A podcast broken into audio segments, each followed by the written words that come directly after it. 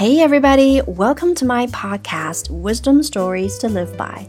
I'm your hostess, Bebe, coming to you from beautiful Shanghai.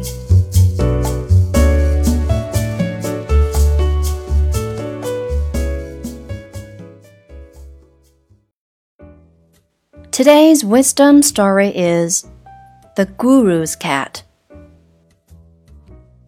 When the Guru sat down to worship each evening, the ashram cat would get in the way and distract the worshippers.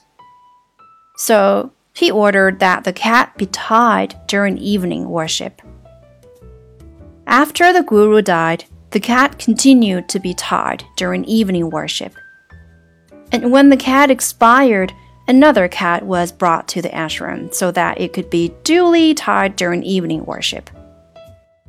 Centuries later, learned treatises were written by the Guru's scholarly disciples on the significance of tying up a cat while worship is performed.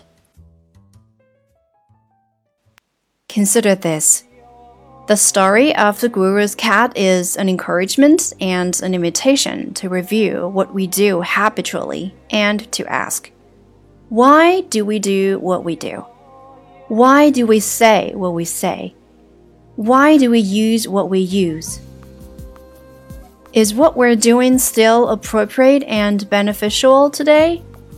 Is what we are doing on a daily basis still achieving what it was originally intended to do? Or is it perhaps becoming a distraction, clutter, confusion? Another guru's cat?